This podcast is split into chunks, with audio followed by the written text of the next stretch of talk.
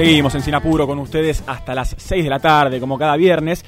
Mencionábamos hace algunas semanas nada más el lanzamiento de un libro muy interesante, cuyo autor eh, es escritor, es docente, guionista y columnista de radio.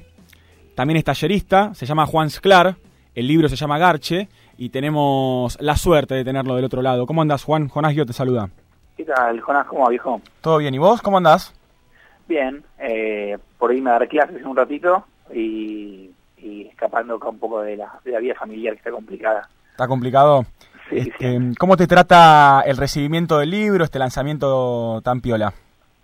Eh, bien, contento. La verdad que el libro está circulando un montón, se está leyendo eh, y eso es lo que a uno lo, pone más contento. Sobre todo, eh, haciendo un poco más de, de, introspección, me, no me sorprende, pero me pone muy contento cómo se está leyendo. O sea, que, que el libro fue como, comprendido o leído como yo esperaba que, fuera leído. Y la verdad que he leído, por lo menos por este equipo, un libro con siete relatos, donde eh, las temáticas me parece que lejos de estar del sexo, habla de otras cuestiones, pero sí el sexo está muy vivo, está muy crudo también, como en todos tus textos, es también, eh, estamos hablando con Juan Sclar, autor de Los 14 cuadernos, de Nunca llegamos a la India, eh, algunas de las novelas que, lanzó, y en este caso un libro distinto, con relatos, y que te llevó como muchos años, ¿no? También escribirlo. Digo, arrancaste a escribirlo en 2014 y terminaste hace poco. Sí, eh, porque es un libro que no fue, que no comenzó como un libro, no voy a escribir un libro, sino empezó como mi diario personal mientras yo escribía la autobiografía de Silvia Zuller. Eso se convirtió en un texto que tardó mucho tiempo en publicarse, solamente la revista Orsay se, se animó a publicarlo, y después a partir de eso empezaron como los relatos uno detrás del otro, y, finalmente se, se, fue armando un libro. Pero sí, el primer texto fue en 2014 y el último fue en la pandemia, el año pasado. Y ahora estás haciendo eh, talleres, estás con el cuaderno azul también, estás, eh, estás incursionando en la docencia. ¿Cómo te trata eh, esa faceta? Bien, ya hace muchos años, el taller va a cumplir 10 años el año que viene. ya, de hecho, un poco dejó de ser un taller y es una escuela. Trabajan 12 docentes, además de mí, eh, tenemos grupos presenciales y online, y estamos muy contentos porque también tenemos además nuestro, nuestro primer espacio propio presencial, tenemos nuestra primera, nuestra primera aula, si se quiere, eh, Qué lindo. y muy, muy felices con tener un espacio para habitar después de tanta, tanta virtualidad. Sí, ¿no? Y aparte estamos hablando quizás de la escritura, de literatura, de no ficción, eh, de crónicas, de perfiles. Eh, muchas veces todo lo que tiene que ver con la escritura se transforma en, en un arte, si querés, muy solitario y me parece que de alguna manera vos también eh, promovés que se transforme en algo colectivo, ¿no? Sí, en algo colectivo, en algo social, en algo de encuentro, en algo catártico, también por, supuesto que personal y por supuesto que en diálogo con, con la historia y con la tradición literaria, pero sí, también tiene que estar como conectado con la inmediatez y con nosotros, eh, con el vino, hmm. con, con, con, la fiesta. Entonces, el cuaderno azul un poco trata de articular todo eso y el encuentro íntimo y personal y silencioso con la literatura junto con eh, el ruido de encontrarse con otros escritores. Bien, y uno de los últimos textos, el último relato, lo escribiste durante la pandemia. ¿Cómo, cómo te afectó esta idea de, separarse, de, estar encerrados, de, no poder conectarse con otras personas? No, me hizo mierda, todavía no, no, no. Creo que ni siquiera, creo que el texto no llega a capturar lo mal que me hizo la pandemia o lo mal que me hizo la cuarentena. Eh, creo que todavía no, no, no, no dimensionamos por lo que pasamos. Eh, lo que hicimos, que yo, en retrospectiva uno, yo, teníamos la información que teníamos, pero algo como lo que hicimos, estar ocho meses encerrados y tener a nuestros hijos sin salir ni siquiera a la calle durante meses, me parece una locura, una locura absoluta, y no, entiendo cómo lo hicimos eh, y espero que no lo hagamos nunca más. Ojalá, ojalá no vuelva a pasar. Eh, te escuchaba en algunas entrevistas también, en algunos extractos que vi de los talleres que hacen, y mm, muchas veces vos hablás de que te gusta un tipo de literatura que te prende fuego, usas ese tipo de metáfora, eh, y, creo que es algo que logras muchísimo, te lo digo como lector, creo que sucede un montón, y además eh, me, me, genera algo que muchas veces, cierta incomodidad a la hora de leerte, ¿no? Eh, hay como una, un alejamiento también de la corrección política que tanto reina en estos tiempos, que también me parece muy interesante, eh, pero me pasa mucha, muchas veces a la hora de, mm, de, leer tus libros y tus textos, es que es una experiencia corporal también. Digo, uno mira hacia adentro y, se siente muy, muy, muy, mucho en el cuerpo. Bueno, es que lo que me pasa a mí con, con, la escritura, a mí con, con, la lectura, eh, yo cuando un libro me gusta mucho, eh, salivo, una cosa completamente asquerosa para contar al aire, pero es como si estuviera por comer comida rica. Em, y para mí la, escritura es un hecho físico y la lectura también es un placer físico. Entonces busco que eso me afecte físicamente a mí mientras escribo y espero que eso le suceda al lector, que obviamente tiene que haber una experiencia, también una experiencia intelectual y reflexiva por detrás o subyacente a todo eso, tiene que haber un, efecto físico inmediato, la lectura no puede ser un hecho eh, reservado solamente a, la reflexión o al intelecto, tiene que pasar por, por, los órganos del cuerpo. Es un, es un deseo y bueno, sí que sí que te pasó, misión cumplida. Bueno, la verdad que sí, bueno, y te agradezco también este, por, por esto, este hermoso compilado de, de relatos y, me gustó muchas cosas que quizás eh, no sabía de tu vida, a pesar de que muchos de tus textos... Es todo eh, ficción, no sabes nada de mi vida. Perfecto, porque viste, me, pasa mucho eso cuando te leo que eh, a veces siento que la, la cuestión, viste, autor-narrador, muchas veces la línea se transforma en algo muy fino, ¿viste? Es, fino y es a propósitamente fino y, y juego con eso, pero es ficción, está publicado como ficción y me someto a las, a las, a las, a las reglas de la ficción, porque si no tengo que dar cuenta, cuenta moral o, cuenta, no sé, eh, personal de lo que escribí, si no, no me interesa. No, no. Eh, entonces va, va todo como ficción. Bien, y mm, hoy en día, ¿cómo es tu proceso eh, de escritura más o menos? Entiendo que vos anotás mucho, ¿no? Andás, andás por la vida con, con un diario a mano siempre, ¿no? Todo, no, es un diario, pero escribo toda la primera versión de todo esa mano y después lo paso. nunca llegamos a la India y los 14 cuadernos se todo a mano y después lo fui pasando. Garche fue, eh, Garche fue, bueno, cada relato por separado, quizás. Y ahora para la nueva novela voy escribiendo un capítulo o dos, o, escribo a mano hasta que llega un punto, freno, vuelvo, lo paso a la computadora, y después vuelvo el cuaderno. Eh, pero sí, pero la primera versión de todo sigue siendo a mano. ¿Y estás escribiendo una novela ahora? ¿Se puede adelantar algo más o menos de qué va o cuándo sale o tenés alguna fecha, algo o todavía está ahí muy muy verde? De, qué va no, no, no, lo vamos a contar y cuándo sale andás a saber. No, por eso. Porque es, es bastante em, azaroso el proceso y, y todo depende de, de, no sé, un poco de cómo se van dando las cosas. Claro. Ayer avancé un montón, pero y dije, y si, si yo laburo así todo el año, a fin de año la tengo terminada eh, para no saber si puedo mantener este ritmo. Claro, me imagino que es un, ritmo difícil también de llevar y, y, también, ¿no? Bueno, la idea de inspiración se habla muchas veces, pero digo también eh, encontrar el momento, ¿no? En el, que, en el que las ideas salgan, digo, ¿no? Debe ser complicado. No, en mi caso simplemente las ideas, el momento en que los, niños no saltan en mi cabeza. Eh, si yo tengo, yo me hago, el, que en realidad el, tema real es que la escritura tiene como un componente angustiante y a veces eh, me escapo después cuando estoy adentro lo disfruto muchísimo. Claro. Pero, mm, entonces, y como esta novela me, me, atraviesa de un modo personal, eh, me hago bastante el boludo y escapo y me, me en obligaciones para no, eh, para no escribir, pero, mm, pero ya estoy un poco solucionando y, y conectando con la novela y está avanzando. Pero lo difícil es eso, es que es un espejo un poco un poco áspero. Sí, ¿no? Puede ser hostil, digo, porque vos eh, revolvés mucho el barro, ¿no? Y sí, sí, y a veces lo disfruto y a veces digo, uy, bueno, ¿dónde me estoy metiendo? Claro, este, estamos hablando con Juan Sclar, él es autor, es escritor, es también docente, guionista y columnista de radio. Este, mm, viene de lanzar hace muy poco tiempo Garche, un libro que es un compilado de algunos de sus relatos, algunos muy interesantes, como por ejemplo la, autobiografía de Silvia Zuller. Este, eso sí es verdad. Eso sí es verdad, eso es una crónica y eso tiene incluso la autorización de Silvia Zuller para ser publicado. Eh, Silvia firmó un papel eh, autorizándonos a publicar y eso es, eso es todo verdad. Sí, y es algo muy lindo también como, bueno, porque ahí aparece mucho del perfil, ¿no? A la hora de, escribir esto y, detallar algunas cuestiones, em, de, mostrarnos, ¿no? Esa Silvia Zuller que vos contás en, en este libro. Y pienso también que de alguna manera eh, la, escritura te acerca mucho, ¿no? A, personajes de este tipo. Sí, me pasó igual siempre que me acerque gente rara. Mm, y Silvia quizás es algo de lo más intenso, más raro que me pasó en, la vida. No sé si soy yo, si es literatura o qué, pero sí, me, suele pasar y lo, lo disfruto mucho.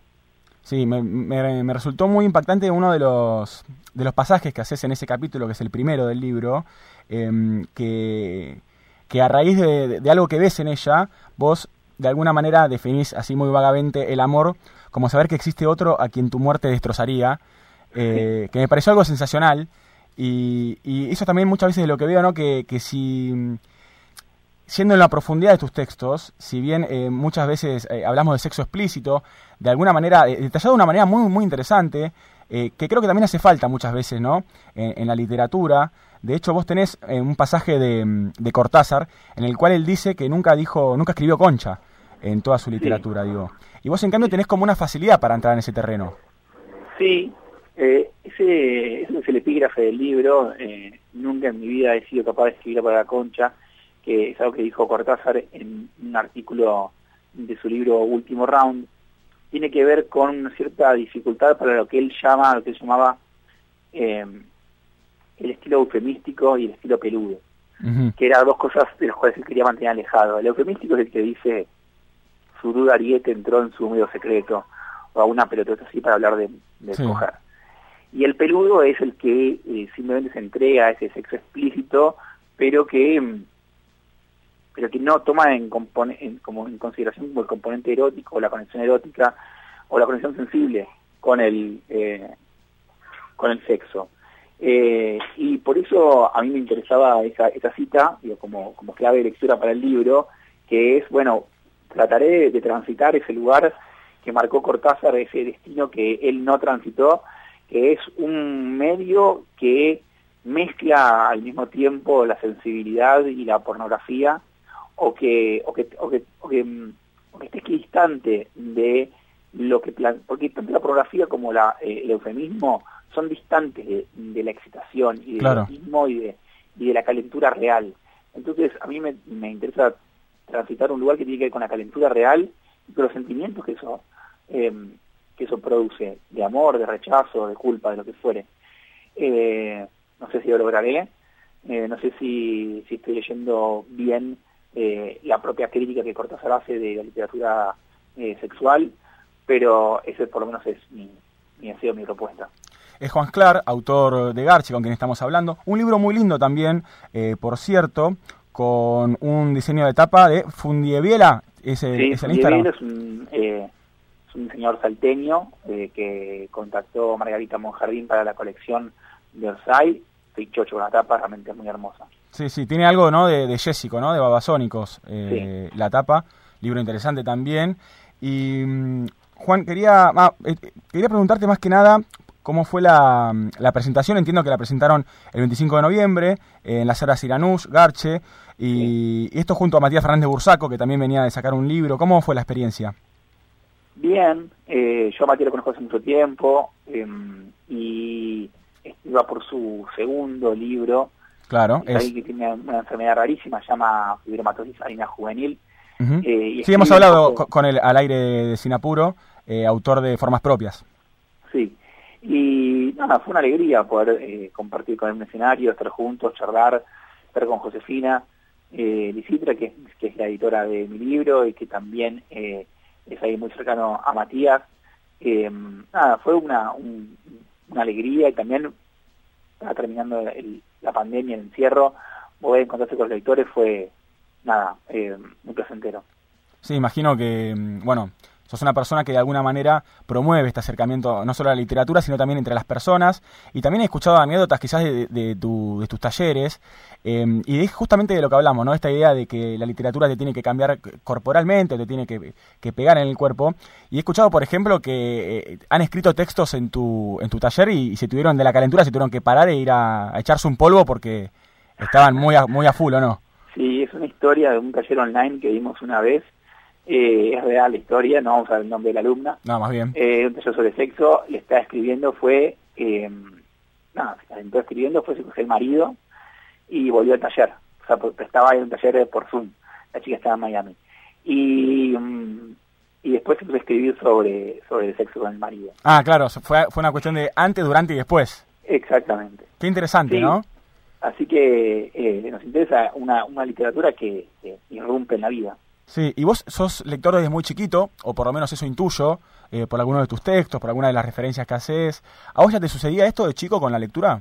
Sí, sí, completamente. Eh, me, pero también me pasaba con que yo tenía un, todavía tengo un problema con la televisión. Ahora ya no, la veo tanto porque no tengo televisión, pero de chiquito me encantaba la televisión y mis papás en el verano eh, no, no había pantalla, no había televisión, no había nada. Entonces era leer o nada. Hay que desenchufarse. ¿Qué? Hay que desenchufarse. Sí, entonces ahí me, sucedía algo muy muy intenso con la literatura que después se, tradujo o quedó para siempre en mi vida, eh, de nada, sentirme muy acompañado por la lectura. ¿Y cómo sentís que sería tu vida sin, sin la lectura o sin la escritura? Ah, yo se hubiera terminado. Claro, te, pegas un tiro si no puedes hacer esto, ¿no? Porque cuando leí los 14 cuadernos, eh, me daba la sensación, bueno, el narrador, eh, en realidad, habla de, cierta sensación casi de, pánico, de momentos en, los que entra en un estado este, casi febril, ¿no? En el que mucha ansiedad y demás. Y vos hablas de, la escritura y el sexo casi como los únicos escapatorias, ¿no? Que encontrás a, a este problema. ¿Esto te sigue sucediendo? Eh, em, sí, el sexo, la escritura y algunas sustancias.